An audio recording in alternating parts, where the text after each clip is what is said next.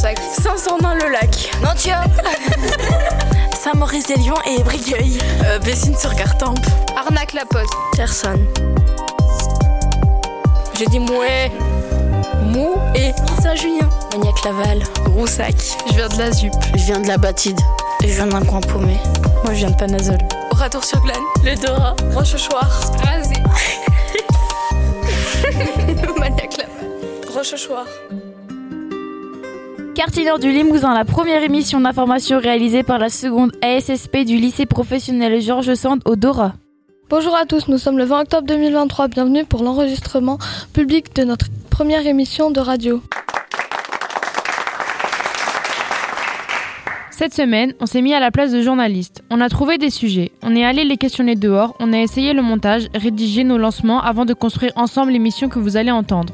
Au sommaire de notre émission. Une semaine après l'assassinat du professeur de français Dominique Bernard à Arras, on analysera les réactions de la communauté éducative du Dora. On reviendra sur une période de l'histoire qui nous a marqué, la génocide des Juifs pendant la Seconde Guerre mondiale, et on essaiera de comprendre le lien avec les conflits actuels entre Israël et la Palestine. Une femme sur dix est victime de violences conjugales aujourd'hui en France. On a recueilli le témoignage d'une femme qui a subi ces violences. On vous fera découvrir notre rubrique métier. Ce sera l'occasion d'aller à la rencontre de professionnels, un gendarme, des péricultrices et un tatoueur.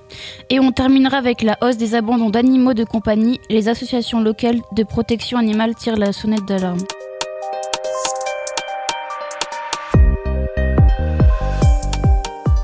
On commence par revenir sur l'attentat qui a eu lieu le vendredi 13 octobre dans le département du Pas-de-Calais. Avec vous, Fidji et Anadael. Oui, Kayla. Vendredi dernier, un homme s'est introduit dans l'enceinte de la cité scolaire Gambetta Carnot à Arras, muni d'une arme blanche. Un professeur de lettres, Dominique Bernard, a été tué et trois personnes, dont un autre enseignant, ont été blessées. L'attaque a eu lieu presque trois ans, jour pour jour, après l'assassinat de Samuel Paty. Cet autre enseignant avait été décapité le 16 octobre 2020 près de son collège dans les Yvelines, après avoir montré à ses élèves des caricatures de Mahomet lors d'un cours sur la liberté d'expression. Le niveau d'alerte urgence attentat a été déclenché par la première ministre Elisabeth Borne vendredi soir. Il s'agit du niveau le plus élevé du dispositif Vigiparat. Cet événement nous a beaucoup choqués. C'est pourquoi nous sommes allés recueillir le sentiment de quatre professeurs du collège du Dora. Madame Steinhauser, Monsieur Gauthier, Monsieur Trauma et Monsieur Arias se sont confiés à notre micro. Quel est votre sentiment par rapport à l'assassinat de Dominique Bernard, professeur de français à Arras? Euh, bah forcément, même si c'est loin géographiquement de nous, euh, c'est quelqu'un qui faisait le même métier que moi, même s'il n'enseignait pas la même euh, discipline. Et du coup, bah, c'est les sentiments, ce serait de la tristesse, de la colère à l'égard des personnes qui ont commis ce tragique meurtre.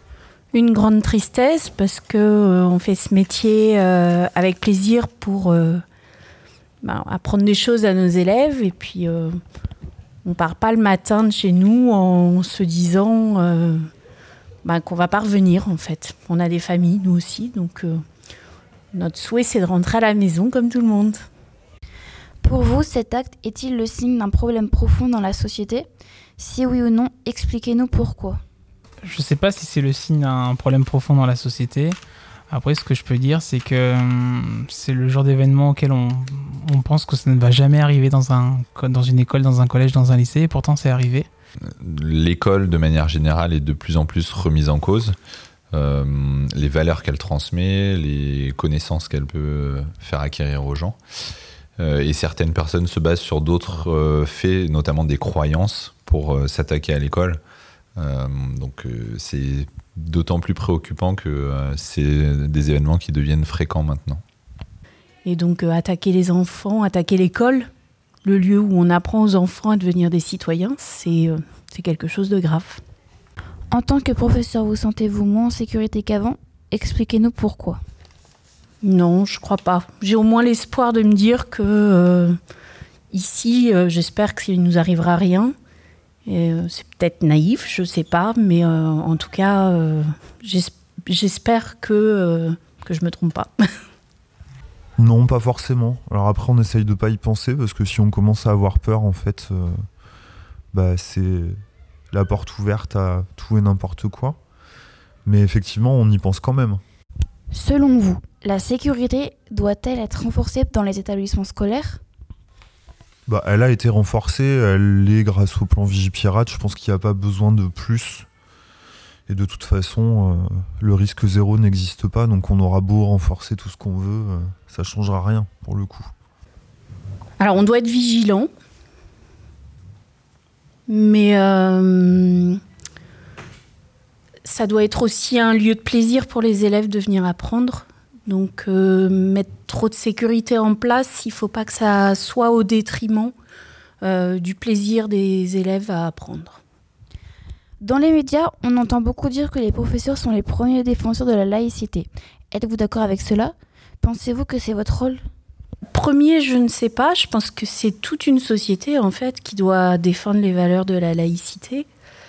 Euh, nous, c'est vrai que euh, ben, les élèves passent euh, la plus grande partie de leur temps en notre présence, donc on doit être des modèles. mais il n'y a pas que nous qui avons cette tâche-là. Normalement, les familles doivent y participer et euh, toute la société, pas que les enseignants. Mais c'est vrai qu'on doit être des modèles là-dessus, je le pense. Oui, évidemment, parce qu'on est professeurs euh, tous, hein, d'ailleurs, pas que les profs d'histoire géo EMC. Tout le monde doit protéger cette valeur de la laïcité qui est le fondement de toutes les autres valeurs, de la liberté, de l'égalité, de la fraternité.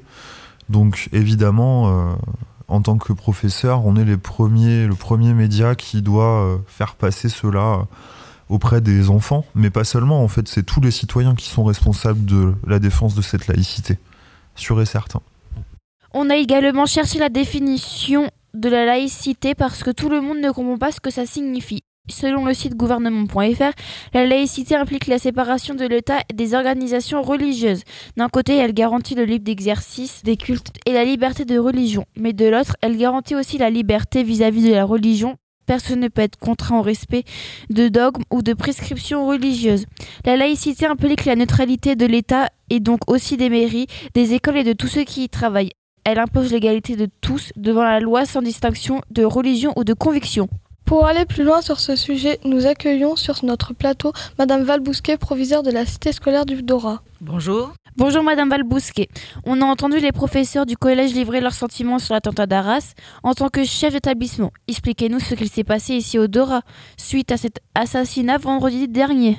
Donc pour ma part, moi j'ai découvert euh, cet assassinat euh, tragique. Euh, samedi matin au petit déjeuner, voilà. Et donc évidemment, je me suis dit que nous allions recevoir des, des consignes euh, très strictes, un plan vigipirateur renforcé.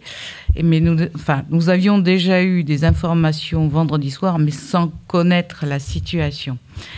Donc, euh, eh bien, nous avons reçu des informations transmises par le cabinet de la rectrice ainsi que des directives ministérielles qui nous invitaient à organiser une réunion avec les personnels de l'établissement, des établissements, puisque nous sommes une cité scolaire. Hein, afin d'échanger sur le sujet, de faire un point et voilà.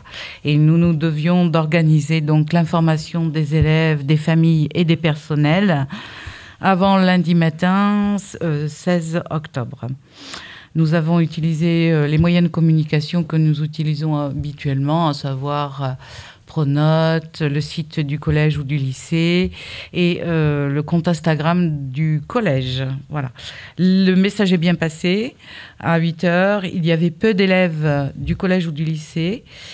Certains n'ont pas pu faire autrement, donc nous les avons installés dans une salle en attendant, enfin, afin que nous puissions échanger. Voilà, c'était tout ça s'est organisé sur la journée du samedi et du dimanche, du week-end donc.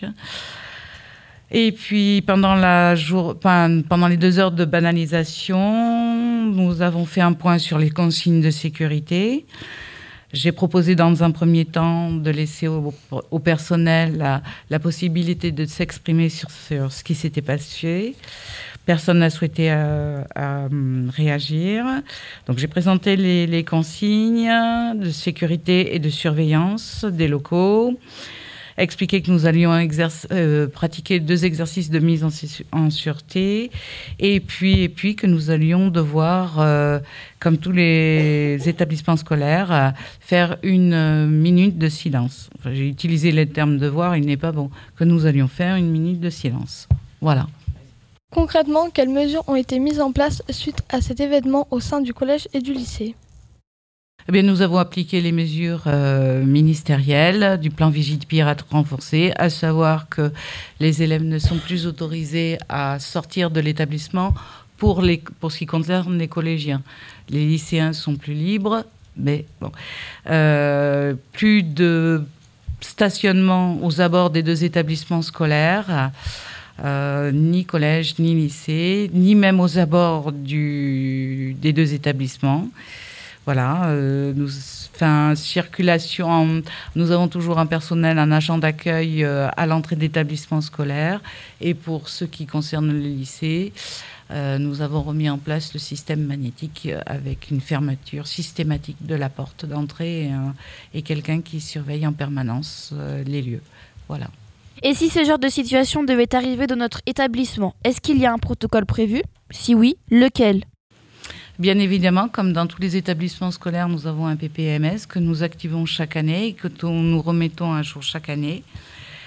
Et chaque année, je vous fais faire un exercice de mise en sûreté avec, euh, euh, dans lequel vous vous installez dans la salle la plus proche d'où vous êtes et puis vous faites le silence, vous connaissez le principe, vous le pratiquez depuis maintenant plusieurs années. Hein, vous êtes habitué à ce, malheureusement ce type d'exercice. Voilà. On peut le regretter, mais c'est ainsi. Et ça garantit votre sécurité, notre sécurité. Voilà. Merci Madame Valbousquet d'avoir accepté notre invitation et d'avoir répondu à nos questions. On va maintenant aborder la mémoire de la Shoah avec Kayla, Toifati et Sarah. Oui, Anadèle on va vous parler de la Shoah, qui renvoie au génocide des Juifs pendant la Seconde Guerre mondiale. On a choisi ce sujet parce que c'était notre programme d'histoire en troisième et que ça nous a marqué. Personnellement, j'ai été très émue de découvrir un témoignage de Simone Weil sur les camps de concentration, notamment celui d'Auschwitz-Birkenau. Au fil de la semaine, on s'est rendu compte que ce sujet avait un lien avec l'actualité au Proche-Orient et plus précisément entre Israël et la Palestine. Et pour mieux comprendre ce que c'est la Shoah, nous avons téléphoné à un couple, Micheline et Lucien Kinader, âgés de 92 et 88 ans. Tous deux sont bénévoles au sein de l'association AFMA, ça veut dire Association Fonds Mémoire Auschwitz. Elle est située à Drancy, en Île-de-France. On a pu les questionner pour comprendre comment cela s'est passé pour les Juifs pendant la Seconde Guerre mondiale.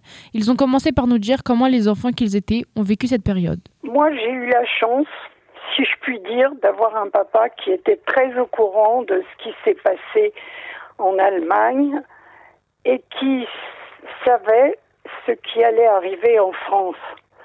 Donc, dès la, déclaration de guerre, nous avons quitté la région parisienne pour euh, euh, venir dans, dans une ferme à côté de Blois. Vous avez entendu parler de la rafle du Veldiv c'est la première fois que les Allemands et les Français ont, fait une rafle dans Paris, dans le, surtout dans les, quartiers juifs, pour arrêter les, les, familles, même les, y compris les enfants, les bébés, les grands-mères, euh, tout le monde, et ils les ont internés au Veldiv qui servait euh, pour les courses de, vélo, je crois.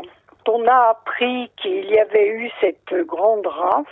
Qu'en juillet 42, mon père m'a confié à des amis dans Lyon où j'ai passé toute la guerre sous un faux nom. Voilà.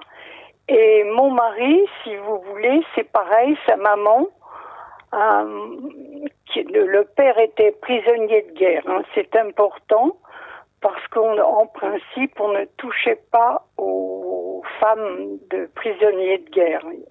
Et donc, mon mari a été aussi caché dans, dans une région, dans, chez un, un jeune couple, où il a passé tout, voilà, toute la guerre. Micheline et Lucien ont pu échapper à la déportation dans les camps de concentration et donc survivre. Lucien a perdu de nombreux proches dans le camp de concentration d'Auschwitz-Birkenau, en Pologne. Sa femme nous explique le sort qui était réservé aux déportés quand ils arrivaient en train des quatre coins de l'Europe dans ce camp de la mort. Il faisait le tri. Quelques personnes qui pouvaient travailler, on les gardait et les autres partaient immédiatement dans les chambres à gaz. Vous savez, les enfants, ils, n'avaient aucune chance. Hein. C'était tout de suite, euh, ils descendaient du train et on les emmenait directement dans les chambres à gaz. Ceux qui n'étaient pas directement envoyés, ils étaient pour faire des, travaux forcés, qui des fois, euh, enfin, c'était pour les éliminer par le travail, si vous voulez. Pas de nourriture, euh, les conditions étaient très dures parce que il y avait c'était des comment dirais-je, il n'y avait pas de lit, de drap, de couverture. Hein. Ils étaient euh, entassés dans un dans un hangar, euh, voilà. Voilà, les toilettes, il n'y en avait pas, c'était des les latrines, oui, comme dit mon mari. Donc c'était des, des planches et un trou et tout le monde était là, euh, il n'y avait pas de séparation. Dans la famille de mon mari, donc il, euh, 15 déportés, il n'est rentré qu'un monsieur. Il a été déporté parmi les premiers. Oui, ils ont trié quand même euh, certaines personnes, excusez-moi d'employer ce mot trier, mais il n'y en a pas d'autres, qui les ont gardés parce que parce qu'ils en avaient besoin. Qu'est-ce qu'il était, lui? Cordonnier? Donc, il, a, oui, c'est vrai, il s'occupait des bottes des SS et des, voilà. Et c'est ce qui l'a sauvé.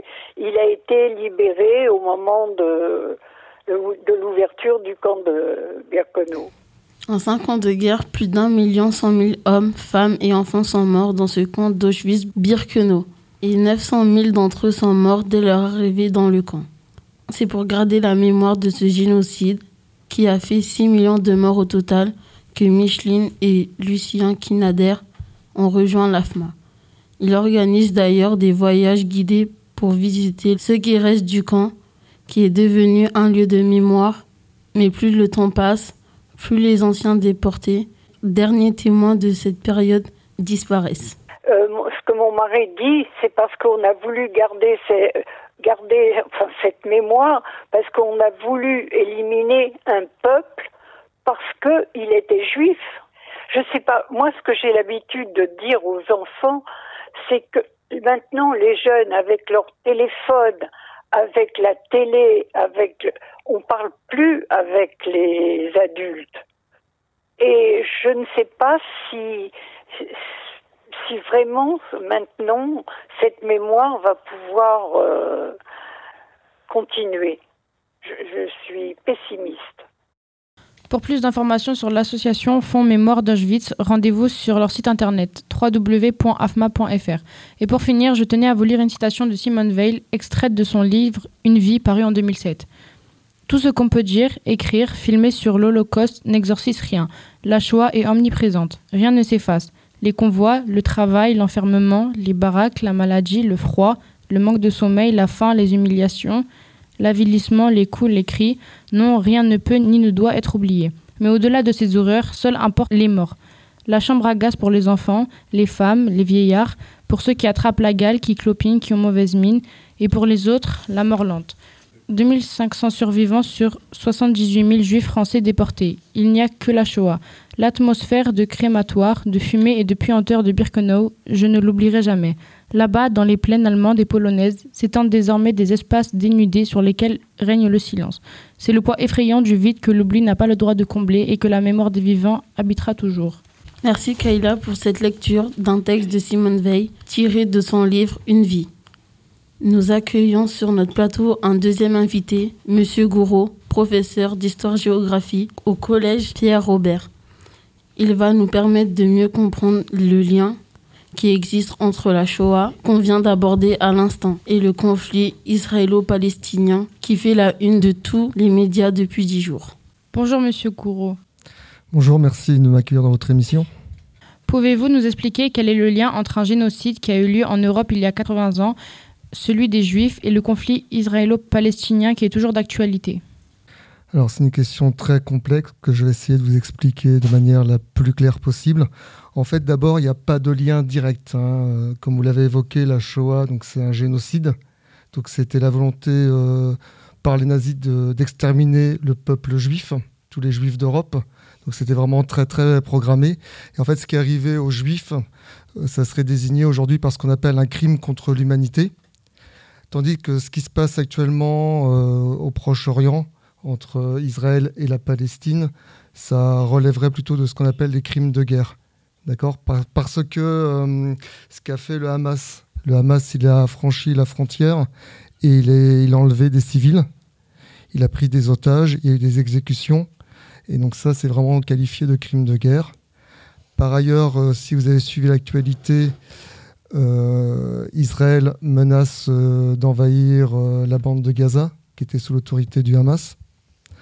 Et elle a demandé à la population palestinienne de partir vers le sud. Mais ce qui pose question, là on est en pleine actualité, c'est un peu délicat, mais ça pourrait être aussi une violation du droit international de forcer une population, euh, donc à peu près un million euh, de Palestiniens, de quitter euh, la ville de Gaza pour se rendre dans le sud sans conditions de sûreté, de, que les besoins fondamentaux des Palestiniens soient, soient comblés, c'est-à-dire la nourriture, le logement, etc. Par contre, on peut faire un lien qui n'est pas direct. En fait, euh, c'est lié à la création de l'État d'Israël. En fait, euh, dans l'entre-deux-guerres, la région, la Palestine, était sous contrôle britannique. C'était ce qu'on appelait un mandat, c'était une sorte de colonie, pour faire simple. Et dès la fin du 19e siècle, euh, les, les, Juifs d'Europe avaient l'idée de créer un État. Enfin, ils voulaient avoir leur propre État en Palestine, parce que la Palestine, c'est là où est née leur religion, le, judaïsme. Et en fait, euh, ça avait été euh, plus ou moins autorisé par les Britanniques. Après, l'histoire était compliquée avec, euh, parce que la terre de Palestine n'était pas restée sans habitants. Il y avait des populations, donc les Palestiniens, population arabe.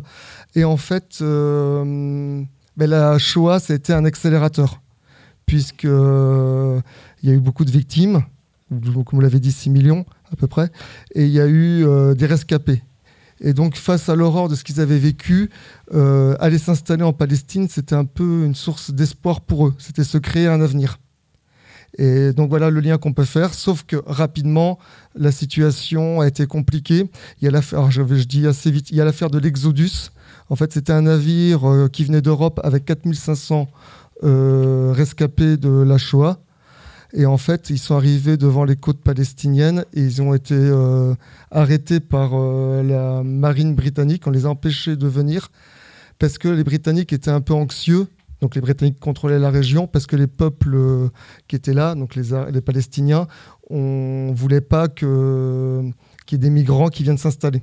Et donc ils ont été repoussés. Et ils ont été donc le peuple, enfin pardon, les 4500 euh, juifs qui étaient arrivés sur l'Exodus ont été ramenés en Europe. Et là, en Europe, ils ont été parqués dans des camps. Il y a eu des images et là c'était très très choquant et donc c'était un argument supplémentaire pour faut trouver une solution à la fois pour les Palestiniens et pour les Juifs. Ça fait presque 100 ans que ce conflit perdure. Aujourd'hui, pourquoi les Israéliens et Palestiniens sont-ils en conflit?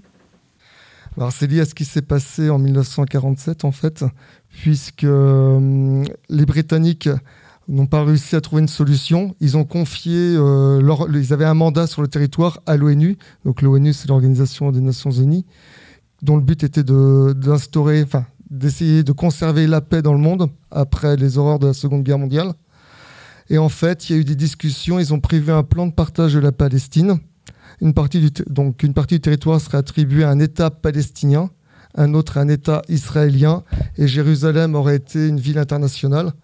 Sauf que ben, les tensions étaient là. Et euh, les Juifs qui s'étaient installés ont proclamé l'État d'Israël.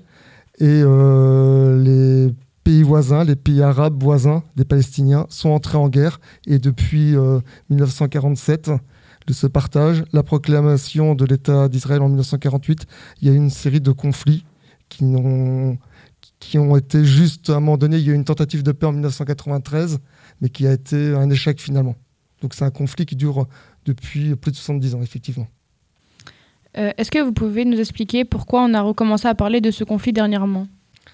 Alors, on a reparlé de ce conflit euh, dernièrement parce qu'à chaque fois qu'il y a des tensions dans cette région du Proche-Orient, c'est une région fragile du point de vue géopolitique, c'est-à-dire euh, ce qui se passe là entre Israël et les Palestiniens, on n'est pas à l'abri d'un embrasement, c'est-à-dire que peut-être que les pays voisins pourraient rentrer en guerre.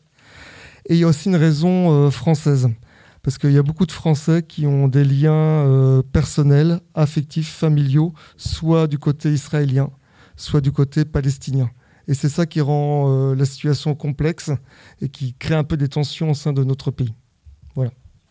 Merci Monsieur Gouraud pour vos explications qui nous ont bien aidés à mieux comprendre l'histoire et son lien avec l'actualité. On passe à un sujet de société qui nous touche particulièrement et pour certaines d'entre nous personnellement. Il s'agit des violences conjugales. Tout d'abord, quelques chiffres pour mesurer l'ampleur du problème. 208 000 femmes ont été recensées comme victimes de violences conjugales en 2021. Une femme sur dix est victime de violences conjugales et une femme meurt tous les deux jours en France sous les coups de son conjoint, soit 118 féminicides par an selon le ministère de l'Intérieur. Nous avons pu recueillir le témoignage de Vanessa par téléphone qui a été victime de violences conjugales pendant trois ans. Alors, j'avais 19 ans au moment des faits et euh, j'avais des parents déjà qui euh, étaient dans l'alcool et je subissais tous les jours, enfin je regardais je voyais, j'étais spectateur, euh, ben, que mes parents, ben, enfin mon père reproduisait exactement la même chose sur ma maman. Et moi, ben, du coup, je suis allée vers cette personne-là euh, parce que c'est pas compliqué. J'étais, euh, je suis quelqu'un qui était obèse et que concrètement, en fait, j'ai été vers un bad boy où je savais que j'allais être protégée, je savais qu'on n'allait pas me faire de mal. Et je suis retombée exactement dans le même schéma que ma maman. Par quel geste la violence a commencé à se manifester? Par un coup de poing. Jusqu'à voir euh, un couteau sous mon nez ou un pistolet sous mon nez. J'avais honte. Et en fait, il, vous dit tellement que c'est de votre faute que vous y croyez? Vous vous dites, bah oui, c'est de ma faute. Finalement, j'aurais pas dû dire ça ou j'aurais pas dû faire ça. C'est que je l'ai cherché. Voilà. C'est clairement que je l'ai cherché. Donc en fait, on a honte, on se renferme sur soi et on a l'impression d'être nul, clairement d'être nul et de, de, de, rien valoir, quoi. Clairement. Euh, comment justifiait-il sa violence à votre égard? Que c'était de ma faute et que c'était moi qui l'avais cherché. Pour n'importe quelle occasion, ça pouvait être un repas, un repas avec des amis et il se montait des films mais par exemple à la fin de la soirée il me disait oui t'as regardé comme ça t'as regardé comme ça euh, euh, ça partait de, de, tout quoi. Enfin moindre d'une moindre chose. Par exemple eh ben lui quand il était en manque et que moi ben, j'étais fatiguée je voulais dormir eh ben rien que le fait que moi je me suis endormie alors que lui ne dormait pas euh, pouvait partir en bagarre ou par exemple, une fois, euh, voilà, euh, on avait un chien, il lui a tapé dessus au chien. Donc c'est quelqu'un, un ancien qui est devenu aveugle et que euh, malheureusement, bah, des fois, il, faisait un peu pipi. Donc j'ai voulu nettoyer avec un seau. Bah, ce seau-là, je me le suis ramassé dans la figure avec des coups de balai. Excusez-moi, là, c'est un peu dur. Parce qu'en fait, à chaque fois que je fuyais, et que je voulais partir, il me retrouvait partout. Il me cherchait, il savait où me trouver. Et je m'en suis défait un jour parce que j'ai dit, je vais garer la voiture et j'ai juste pris mes clés et je suis partie, je suis plus jamais revenue. Et j'ai rencontré quelqu'un, un homme qui a été un homme pansement, parce que voilà, clairement c'était ça. Mais l'autre avait toujours une emprise sur moi parce que ce genre de personne, c'est où est-ce qu'il faut appuyer pour vous faire mal. Et cette emprise-là, je l'avais toujours, même en étant avec la nouvelle personne. Et je me suis dit, la seule chose que tu peux faire pour pas retourner avec, c'est d'avoir un enfant. Voilà. Et j'ai eu ma fille très rapidement. Et euh, grâce à ma fille, je ne suis plus retournée dans cet engrenage. Est-ce que vous en aviez parlé à vos proches ou à des professionnels Et si oui, euh, qu'est-ce qu'ils ont fait Mes parents le voyaient. Ma mère le voyait parce que j'arrivais avec les yeux en sang, même mon père. C'est bête, mais on les aime, ces hommes-là. parce qu'ils ont tellement une emprise sur vous que vous les aimez plus que tout et vous donnez tout, vous donnez votre peau, vous donnez tout. Et les gens qui sont à côté de moi, ma propre mère qui m'a dit, euh, tu vas pas reproduire ce que moi j'ai fait, mais vous les écoutez pas. Même quitte à vous les mettre à dos, à ce qu'ils ne vous parlent plus, vous restez dans cet engrenage-là et vous en sortez pas. De toute façon, ils vous coupent de tout. C'est pas compliqué, ils vous coupent de tout. Donc vous êtes, euh, vous êtes dans un cercle et puis vous restez dans ce, ce cercle. Vous avez l'impression d'étouffer, mais vous y restez quand même. Et moi, après, par la suite, il n'y a pas eu de professionnels qui m'ont aidé. C'est grâce à ma fille tout ça. C'est elle qui m'a sauvé de tout ça. Est-ce que l'on s'en sort réellement? Non. Enfin, c'est pas, c'est pas non. C'est on s'en sort, mais on a des séquelles. Il y a toujours quelque chose qui vous le rappelle, ou des gestes que peut avoir une personne ou votre conjoint qui va vous ramener en arrière, ne serait-ce qu'une chanson, par exemple. Euh, voilà, moi, à l'heure actuelle, euh, la personne avec qui je suis, euh, si elle boit, je vais regarder combien de verres elle va boire. Et je vais commencer à me poser des questions et avoir peur. Clairement. On a des séquelles. Toute personne a des séquelles de ça. On peut pas, on peut pas passer à autre chose. On l'a vécu. C'est ce qui fait notre force aujourd'hui. Mais euh, il y a toujours quelque chose pour vous le rappeler. Quel conseil vous donneriez euh, à des femmes bah, qui sont dans cette situation? Ne pardonnez pas la première claque. Voilà. Et qu'on peut tous s'en sortir. Mais c'est compliqué parce qu'effectivement, il y a une emprise. Mais aujourd'hui, ben moi, je m'en suis sortie. Et si moi, je m'en suis sortie, ils peuvent s'en sortir aussi. Ils vont y arriver. C'est long, le chemin est long. Hein. C'est très, très long. Il faut jamais pardonner, ne serait-ce que la première claque. Ou le, le premier geste, même des fois, c'est même pas une claque. Il vous, il vous attrape le poignet et il vous le serre. Ben, ça peut paraître bête, mais rien que ça, c'est, ça vous alerte tout de suite. C'est pour ça qu'il ne faut pas pardonner. Le lendemain, ils vont arriver, ils vont s'excuser, ou deux heures après. Mais c'est là qu'il faut pas pardonner, être plus fort et, et, puis essayer de justement de d'éviter de, d'entrer dans, ce, dans cet engrenage-là. Parce que si vous y rentrez, après, plus le temps passera et moins vous arriverez à partir. Aujourd'hui, je suis partie, je suis fière de moi d'être ce que je suis aujourd'hui, mais les traumatismes sont toujours là, malgré tout. Voilà. Parmi les types de violences conjugales les plus courantes, on distingue la violence physique, sexuelle, psychologique, verbale, économique, administrative ou juridique à l'encontre des femmes. Après avoir recueilli le témoignage de Vanessa, nous nous sommes entretenus avec Cécile Fauché, une professionnelle qui a accompagné les victimes de violences conjugales pendant 30 ans. On va parler de, de, de, de violence à partir du moment où on va être dans quelque chose qui se répète il y a une, euh, une explosion de violence. Il y a une phase un peu plus de, on va l'appeler de pardon. Et puis, il y a une tension qui va remonter jusqu'à l'explosion d'une nouvelle crise. Très souvent, euh, dans les premiers temps d'une relation, ce cycle va être euh, très souple, c'est-à-dire que la période où on va être plus en accalmie, voire en lune de miel, elle va être très longue. Et puis petit à petit, cette période-là, elle va se raccourcir et la tension va monter de plus en plus vite et les explosions de, de, violence vont être souvent de plus en plus fortes. Donc, il faut voir vraiment la violence conjugale, d'une part, comme un cycle, comme un rapport tout à fait inégalitaire entre les deux conjoints, en l'occurrence, je répète, euh, euh, du mari par rapport à, sa femme, du monsieur par rapport à la dame. Euh, et puis, on va être dans une sorte de spirale, c'est-à-dire que ce cycle va être très large au début pour être très fin à la fin et donc de plus en plus rapproché. Euh, Est-ce que les femmes arrivent à parler ou demander de l'aide? Oui, je pense que les femmes euh, parlent de plus en plus. Euh, c'est très clair que depuis quand même euh, euh, une dizaine d'années, la question des violences conjugales est de plus en plus abordée dans les médias et, préoccupe de plus en plus les femmes. À partir de là, le fait que ça existe dans les médias, ça rend d'autant plus possible le fait d'en parler aux autres et là encore de faire changer la honte de camp. Maintenant, j'insiste sur le fait que c'est toujours, toujours, je ne, je, je n'ai jamais connu de femme qui n'ait pas honte de la situation dans laquelle elles étaient, honte d'avoir choisi ce conjoint, honte, honte d'être battues, honte de ne pas arriver à quitter leur conjoint. Euh, après, euh, comment les femmes font pour surmonter cette épreuve? Alors, euh, pour surmonter une épreuve comme les violences conjugales, il faut du temps. Il faut du temps. On n'oublie jamais ce qu'on a vécu.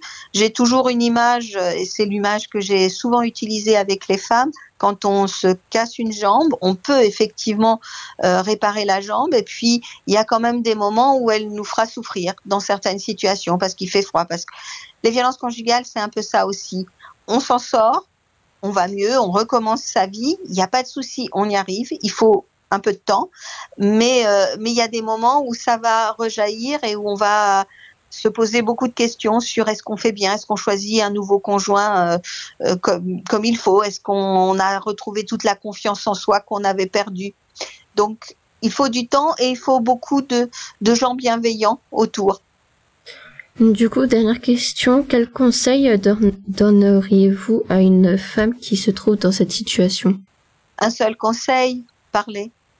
Ne pas rester seule avec cette situation-là, ne pas se laisser enfermer encore plus euh, dans le huis clos de la maison. Ne jamais avoir honte de ce que l'on vit. La honte, elle est du côté de l'agresseur, elle n'est jamais du côté de la victime. Donc, moi, mon conseil, c'est parler parler à ses amis, parler à sa famille, parler, dire ce qu'on vit. Et se faire aider. Trouver les bonnes personnes pour se faire aider. C'est vrai qu'on on demande aux, femmes d'agir. Je pense que l'entourage est très important. Et l'entourage voudrait souvent aider à et faire à la place. Pour moi, aider une femme victime de violence conjugale quand on le sait mais qu'elle n'en parle pas, c'est quand même lui dire, identifier qu'il y a des violences et lui dire, sans l'obliger à rien, lui dire qu'on sera toujours là pour l'aider le jour où elle sera prête. Cécile rappelle que des solutions existent pour aider les femmes victimes de violences conjugales, comme en parler à son entourage, mais aussi appeler des spécialistes comme des écoutants en appelant le numéro d'appel dédié, le 3919. Il y a aussi des structures spécialisées qui vont être des lieux d'accueil et d'orientation. Les femmes vont pouvoir parler de ce qu'elles vivent avec d'autres femmes accompagnées par des professionnels. Ici dans le Limousin, vous pouvez vous rapprocher du Centre d'information sur les droits des femmes et des familles du Limousin. C'est une association située à Limoges au 46 avenue des Bénédictins. Vous pouvez les contacter au 05 55 33 86 00. Restez à l'écoute de quartier nord du Limousin, on revient après une pause musicale. Drôle de dame, fais la sourire, imbécile au lieu de la faire souffrir. Drôle de dame, fais-lui du mal, c'est une drôle de dame. Tu l'aimes, tu l'aimes, c'est une drôle de dame.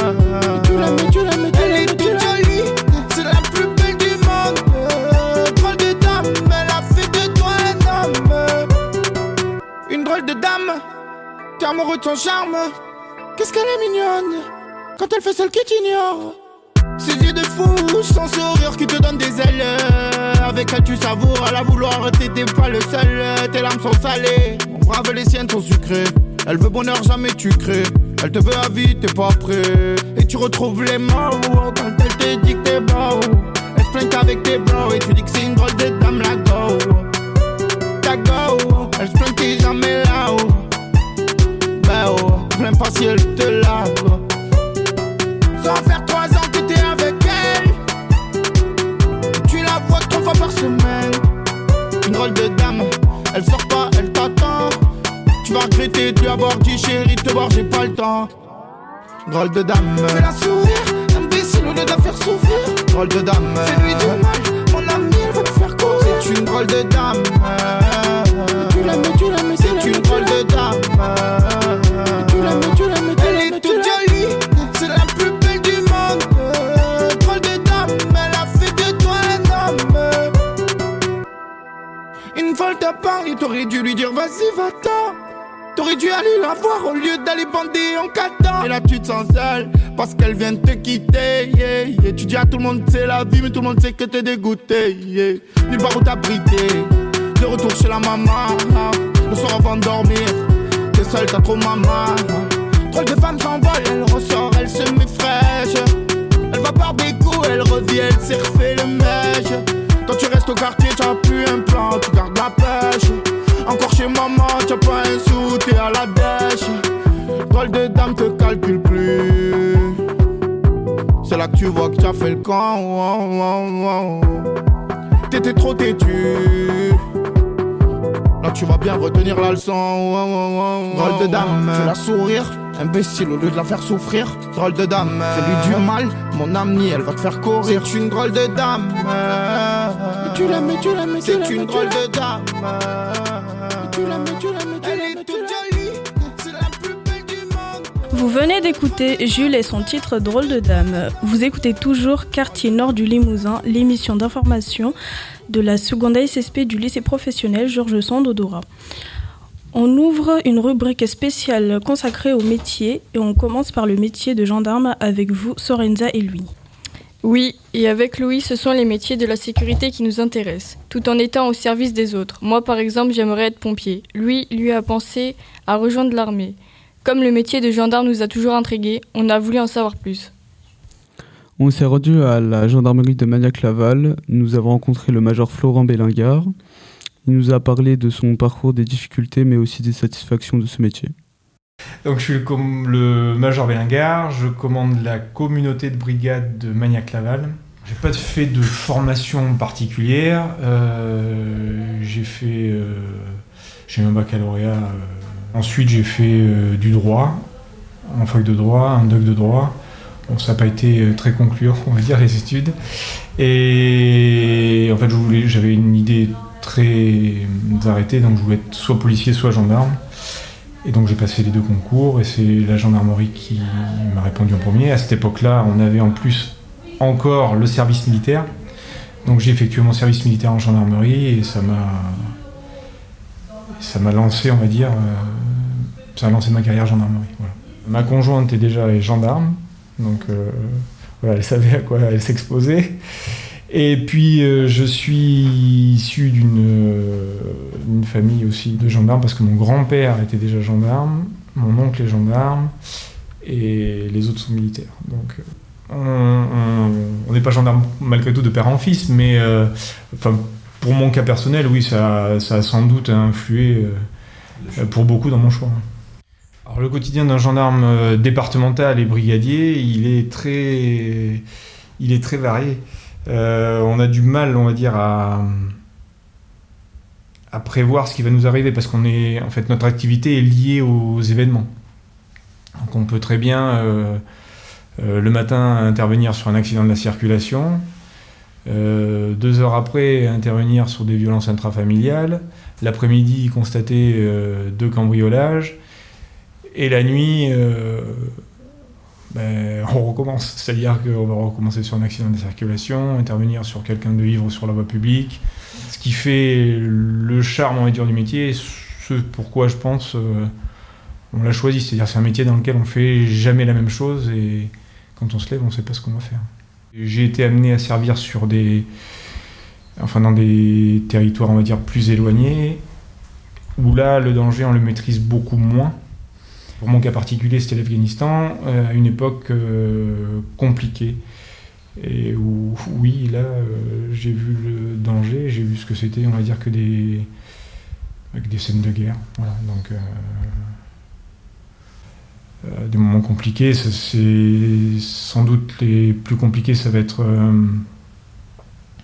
les accidents de la circulation, où on se retrouve avec une famille qui est décimée, dans des circonstances qui sont euh, compliquées.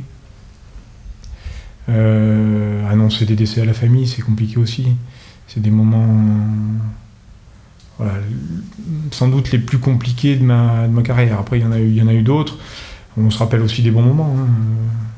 On se rappelle des enquêtes euh, qui aboutissent, avec des personnes qu'on, où là les victimes, ben, elles sont, on les appelle, on leur dit qu'on a trouvé les auteurs, les, les personnes qui ont commis des délits à leur rencontre. Donc c'est des, ça, c'est des- par contre, c'est des, des bons moments et on essaie plus de se rappeler des bons, moments- des bons moments que des moments compliqués. Quand nous avons fini l'entretien, le major Bellingard nous a montré l'intérieur d'une cellule. Un toilette à la turque, une plaque de béton avec un matelas fin et une couverture en guise d'oreiller. pas de chauffage et une petite fenêtre en pavé de verre opaque. On a ensuite croisé le chef Novak qui, partait en intervention avec sa collègue. Avant de partir, il a détaillé les équipements incontournables du gendarme. On est l'équipe d'intervention aujourd'hui, donc on dit euh, en gendarmerie PAM pour premier à marcher. Donc là, on a un équipage composé de deux personnels, notre véhicule, et euh, donc on patrouille sur notre circo, et on peut être appelé pour euh, intervenir sur des, des problèmes variés. Voilà.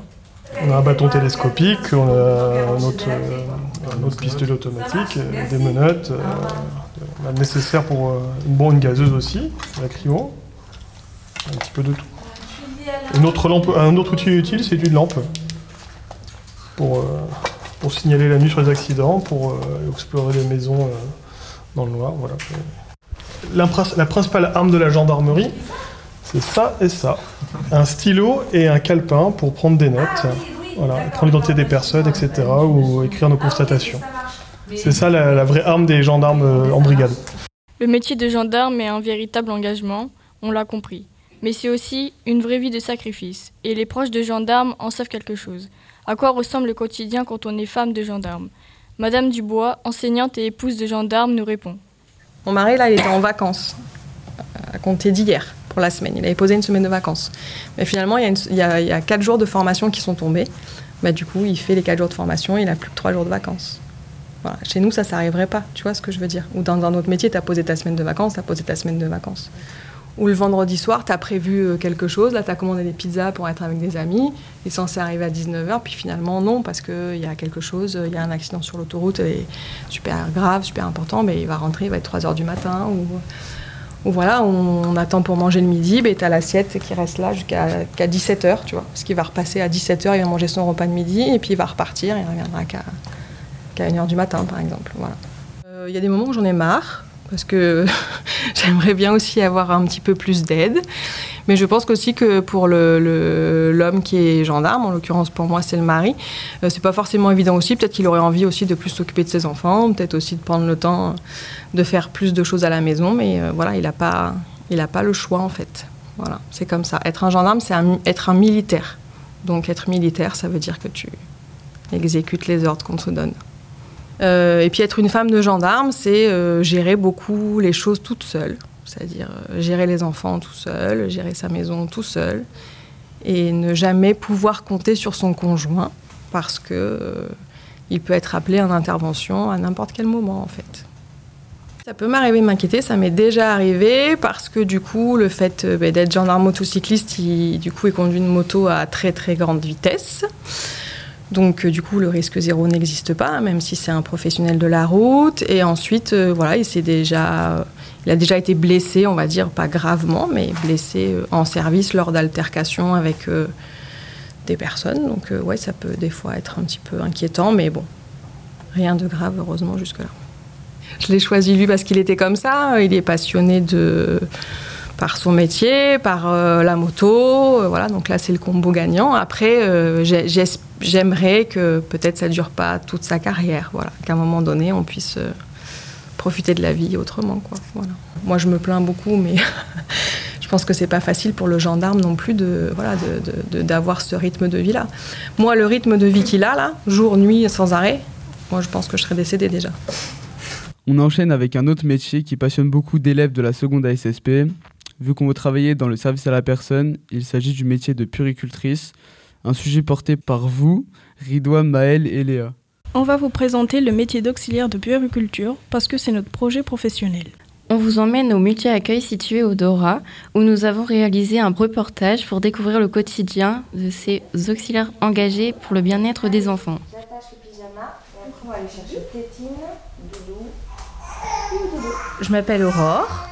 Je suis auxiliaire de puériculture à la petite crèche Chantelune du Dora. Je m'appelle Anaïs, je travaille euh, au multi-accueil Chantelune depuis 7 mois maintenant. Pourquoi avez-vous choisi ce métier? Alors, avant, dans mon travail de travailleur social, je m'occupais surtout des parents. Et en fait, je pense, euh, moi personnellement, qu'il faut surtout s'occuper des enfants, que l'éducation fait pas mal de choses des petits. Et, euh, et c'est très enrichissant de les voir de deux mois et demi à trois ans euh, évoluer au jour le jour et, euh, Et c'est plein de plein d'émotions, plein de découvertes, même au bout de... Ça fait 15 ans que je fais ce métier et euh, c'est toujours aussi passionnant euh, parce que les enfants sont tous différents. Euh, chez les enfants, ce que je trouve intéressant, c'est qu'ils s'émerveillent devant la moindre chose. Ils apprennent tous les jours et ils, ils abandonnent jamais. Ils ont cette force mentale de tomber mais se relever pour apprendre à marcher. Et ça se fait pas en un jour. Et par rapport à, à nous les adultes, où on a tendance à vite abandonner quand on n'arrive pas, ça je trouve que c'est vraiment très très intéressant. Quelle qualité faut-il avoir pour bien faire ce métier? Alors, euh, je dirais euh, la patience, c'est une évidence. Euh, il faut être aussi sociable parce qu'on on interagit beaucoup avec les parents et on est beaucoup dans la communication. Donc, euh, ne pas être trop réservé et trop renfermé, c'est un mieux. Euh, une autre qualité, euh, la créativité. Et la négociation aussi, parce qu'on rentre souvent en négociation euh, avec les enfants de deux ans et demi euh, pour éviter les colères ou pour, euh, pour que les deux côtés soient, soient contents. Enfin, je l'ai pas vu ce matin, euh, son doudou. Il est pas dans, sa, non, bah, dans son sac peut-être, parce qu'il a changé de doudou. Le plus mauvais moment, c'est en fait, euh, on avait eu un accident, une petite fille était tombée, c'était ouvert l'arcade, donc il a fallu euh, gérer les enfants, gérer le, SAMU, etc. Donc euh, voilà, c'est des moments qui marquent émotionnellement. Ce qui a été le plus difficile, c'est d'accueillir un enfant qui était euh, maltraité, on peut le dire, et qui arrivait le matin avec euh, les fesses brûlées parce qu'il n'était pas changé chez lui. Donc on, mettait des, des couches c'est des, du coton qu'on met euh, dans la couche pour protéger, pour pas que ça irrite l'enfant encore plus. Et ça, c'était compliqué. Euh, mon meilleur moment jusqu'à maintenant, c'est quand je fais des activités cuisine avec les enfants. Euh, voilà, j'adore cuisiner et avec les enfants encore plus. C'est un, un temps privilégié entre nous et ça, je trouve ça vraiment super bien. Le meilleur moment, je crois que c'est quand on les quand on les revoit un peu après. Là, euh, j'ai été invitée à- aux 18 ans d'une petite fille que j'avais connue toute petite et euh, ça fait bizarre, ça donne un bon coup de vieux, mais euh, mais voilà, c'est des moments voilà parce qu'en fait ils se rappellent de vous quand même un petit peu et, et ça fait plaisir. Qu'est-ce qui s'est passé ce matin Alors ce matin, les enfants sont arrivés un peu au compte-goutte euh, sur toute la matinée, mais avec les premiers, nous avons préparé un smoothie avec des bananes et des framboises. Et euh, après, ben, nous avons fait l'échange et puis nous avons été jouer dans le jardin avec les enfants, les petites voitures, euh, dans l'herbe, les petites poussettes, etc. Les difficultés de ce métier, c'est euh, le- les manques de personnel. Euh, ce qui est compliqué aussi, c'est de travailler dans le bruit. Si euh, ça va pas bien dans notre vie privée, qu'on arrive au travail et que ça crie, ça hurle, eh ben, il faut savoir du coup faire la part des choses et rester patiente. Et euh, l'entente dans l'équipe. Donc voilà, ça aussi, c'est euh, le travail sur soi est très important. Selon vous, euh, pourquoi il y a tant de difficultés à recruter? C'est une très bonne question parce qu'on a nous-mêmes du mal à y répondre. On a des, des horaires euh, des fois décalés. On commence toi très tôt le matin ou on finit tard le soir. Et on n'est pas très bien payé, on est au SMIC hein, en début de carrière. Et on augmente petit à petit. En fin de carrière, on est assez bien payé, mais c'est vrai que ça, en, en crèche publique en tout cas, les salaires suivent pas notre travail, c'est dommage. Et pour un métier qui demande autant de, vigilance, qui aussi psychiquement fatigue beaucoup, et c'est vrai que peut-être un petit peu plus de vacances annuelles euh, nous aiderait aussi à, baisser le rythme, à reprendre, euh, à reprendre du souffle. Est-ce que vous voyez euh, votre métier comme un engagement? Donc oui, c'est un engagement de tous les jours et des fois, faut, faut, faut pas être centré sur soi. Il faut vraiment être centré sur les enfants. C'est la qualité de l'accueil de l'enfant qu'il faut qu'on qu'on maintienne absolument. Oui, oui, euh, l'engagement de d'aider à l'éducation des, des enfants, d'aider les parents qui peuvent parfois être démunis, et l'engagement de peut-être avoir une, une superbe génération plus tard. avec tes pieds, Roman. Selon l'ONICEP, l'Office national d'information sur les enseignements et les professions, plus de 150 000 assistants et assistantes maternelles seront à la retraite prochainement. Il risque de manquer encore plus de monde. Il y a aussi un gros problème de place en crèche. Beaucoup de parents ne trouvent pas de moyens de garde pour leurs enfants. Le gouvernement a d'ailleurs annoncé la création de 200 000 places d'accueil en crèche d'ici 2030. C'est une bonne nouvelle pour les parents, mais il faudrait aussi rendre le métier plus attractif pour réussir à recruter, comme l'ont proposé Aurore et Anaïs, en commençant par une hausse des salaires et des semaines de vacances en plus. On termine avec un métier artistique, celui de tatoueur. Un sujet porté par Wassila, Lucas et Fanny. Oui, Léa, j'ai proposé ce sujet parce que je souhaiterais devenir tatoueuse professionnelle plus tard. Et clairement, il y a un engouement croissant pour le tatouage en France. D'après le dernier sondage IFOP sur le sujet réalisé en 2018, un Français sur cinq était tatoué, soit 20% de la population. Un chiffre qui a doublé en 5 ans, d'une vingtaine de salons de tatouage dans les années 80, on est passé à plus de 5000 actuellement en France. Un tatouage est une modification corporelle réalisée en insérant de l'encre de tatouage, des colorants et ou des pigments indélébiles ou temporaires dans la couche de derme de la peau pour former un dessin. Mais pour en savoir plus sur ces disciplines artistiques à la mode, nous avons réalisé le portrait de Gaëtan, un professionnel du tatouage qui a installé son shop à Château-Ponsac, dans le salon Terre d'ailleurs. Les aiguilles, c'est ça. On a la machine, on a l'aiguille et ce qu'on appelle la buse.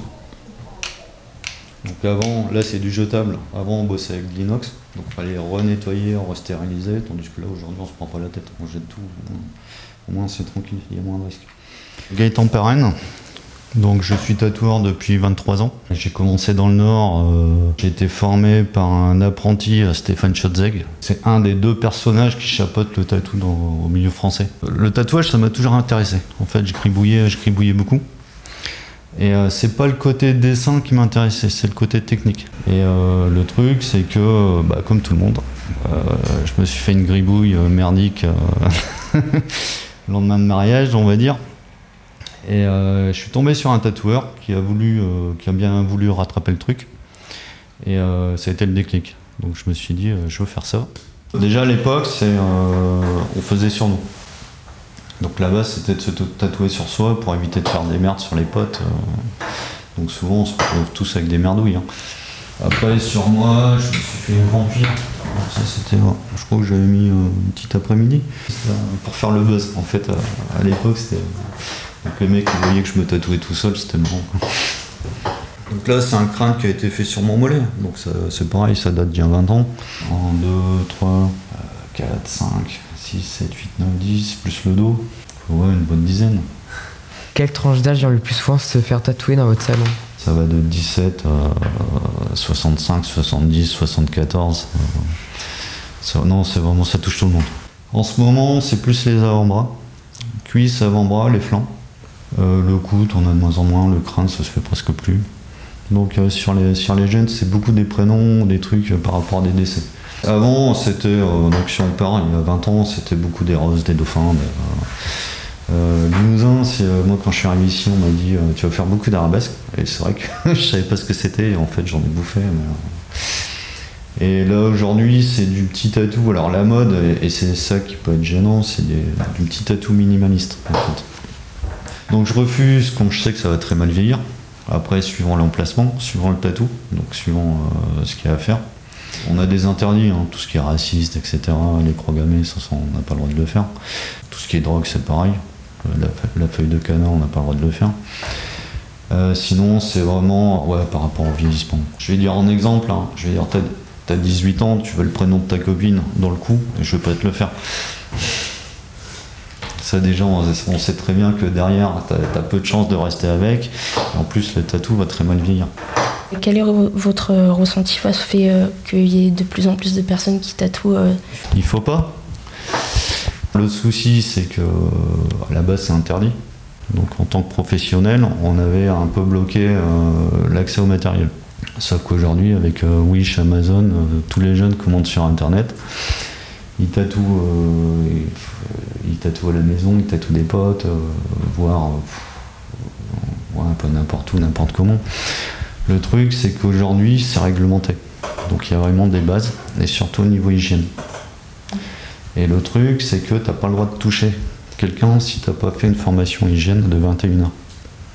Même nous, les apprentis, n'ont pas le droit de tatouer quelqu'un s'ils n'ont pas, ont pas la formation hygiène. Et le gros risque, c'est que euh, demain, tu vas refiler. euh, alors, euh, t'as le sida, l'hépatite, plus tout le reste.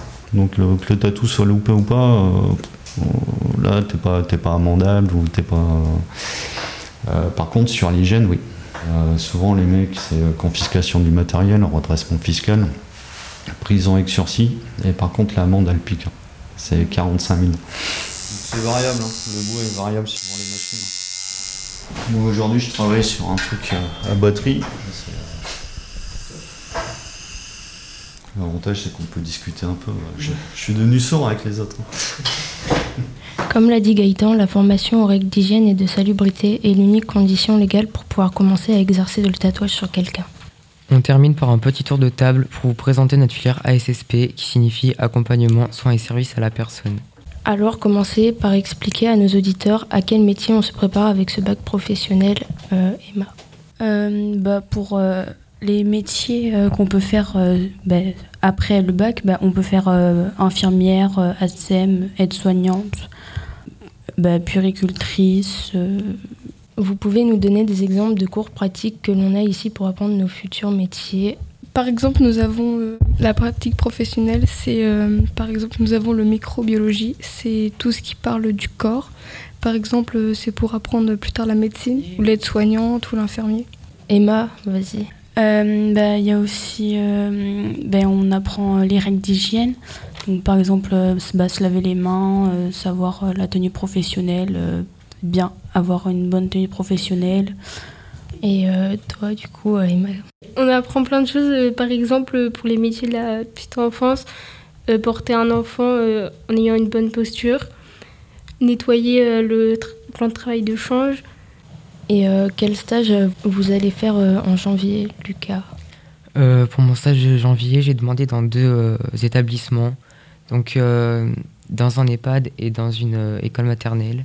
Pour moi, je préférais être pris dans l'EHPAD parce que je trouve que c'est plus intéressant, mais travailler avec les personnes âgées, les aider, les accompagner à, à manger, à...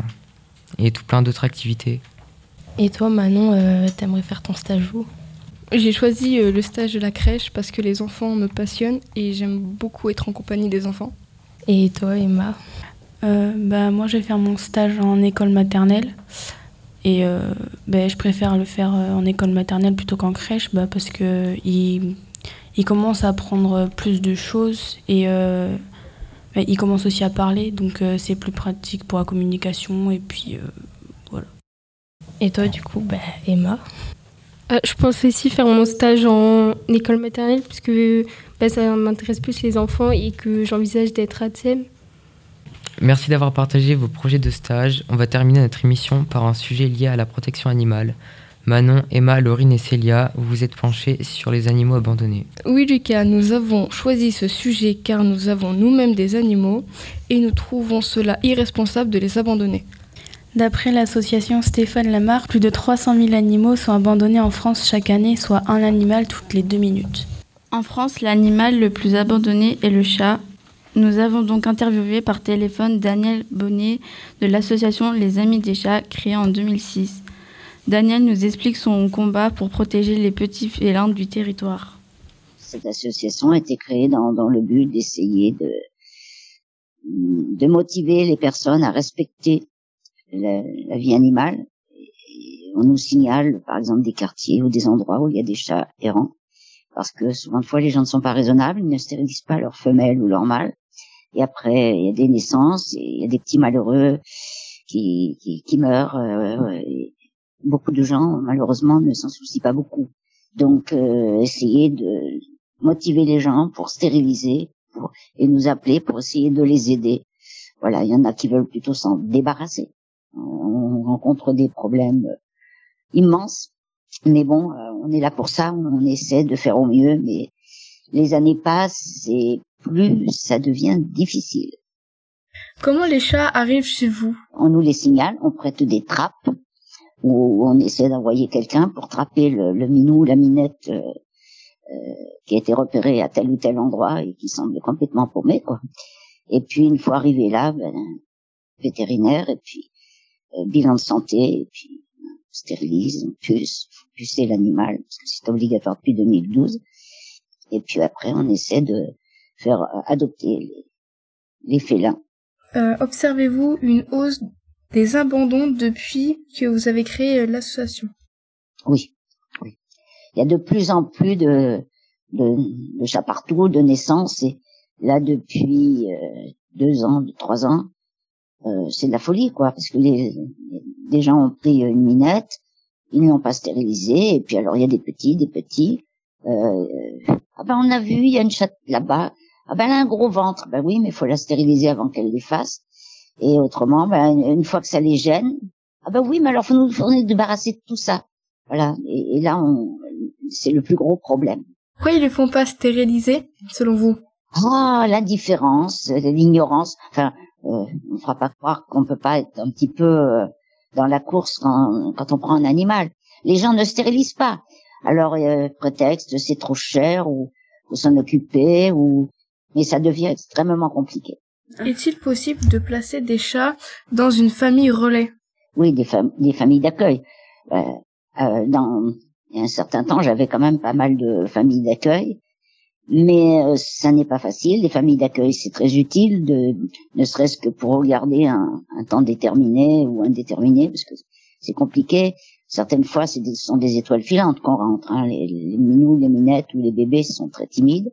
Donc les familles d'accueil permettent, euh, en un temps indéfini au départ, de pouvoir les, les faire les socialiser. Et puis ensuite, dès qu'ils sont prêts, euh, qu'ils peuvent être adoptables, à ce moment-là, on les rentre en chatterie et à ce moment-là, l'adoption euh, peut se faire. Là, actuellement, euh, il y a 16, 16 félins qui sont stérilisés, pucés, vaccinés, euh, en règle avec la loi et en pleine santé, qui sont à adopter, mais à ce moment, bah, ça ne part pas.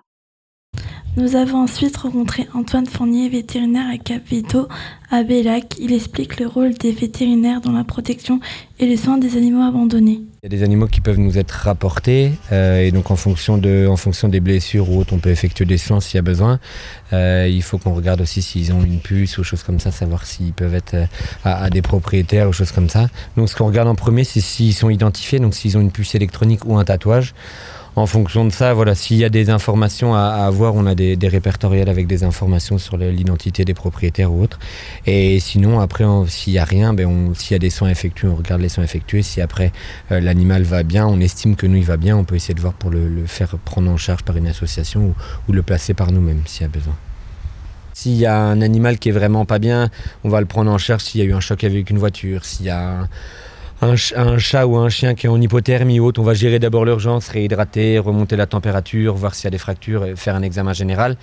Euh, c'est toujours accompagné, comme je vous l'ai dit, de, vérifier qu'il y a une, s'il y a ou pas une identification, parce qu'à partir de là, on peut gérer l'urgence, les soins.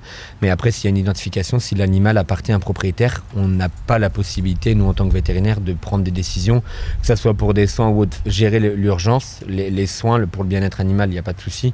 Mais après, prendre d'autres décisions, des, opérations, des choses comme ça ou autres, euh, on peut pas les prendre s'il y a un propriétaire. Il faut qu'on puisse entrer en contact avec lui. Nous, on peut gérer sur des animaux vraiment abandonnés, que ça a apporté la première fois avant d'arriver en association, on peut gérer tout ce qui est frais pour les, les, urgences et après on trouve un compromis avec les, avec les associations si on peut.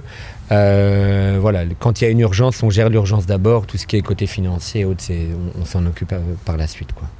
Quel conseil vous donnerez à un habitant qui trouve un animal euh, abandonné? Si on trouve un animal abandonné ou errant sur la voie publique, c'est pas le vétérinaire qu'il faut contacter, euh, c'est au niveau de la mairie, de la commune où l'animal a été trouvé. Euh, donc quelle que soit l'heure, hein, même à 23h ou autre, il y a des services de garde au niveau des mairies. Donc en fait, il faut que les gens prennent contact avec eux. Et soit les mairies ont possibilité de, ont des lecteurs de puces et peuvent lire les puces, soit ils redirigent vers une police municipale s'ils ont une police municipale ou sur d'autres communes. Et après, ça peut même arriver jusqu'à nous. Mais entre guillemets, si nous, sur une journée, je vous donne un exemple, il y avait 4 ou 5 chiens qui étaient retrouvés, qu'on, les gens nous les amenaient, nous, on peut lire les puces. Mais si on est occupé haute et qu'après on doit, si les gens ne peuvent pas garder les animaux, les garder, on n'a pas forcément une hospitalisation à chenille qui est prévue à cet effet parce qu'on n'est pas là pour faire euh, comme les refuges, comme les fourrières ou autres. Donc le, la plupart du temps, c'est dès qu'il y a un animal qui est trouvé pour les gens ou abandonné, on ne sait pas forcément le passif de l'animal, il faut se rediriger vers la commune, vers la mairie de là où a été trouvé l'animal. Et ensuite, des, des, recherches peuvent être faites et, et arriver jusque nous s'il y a besoin.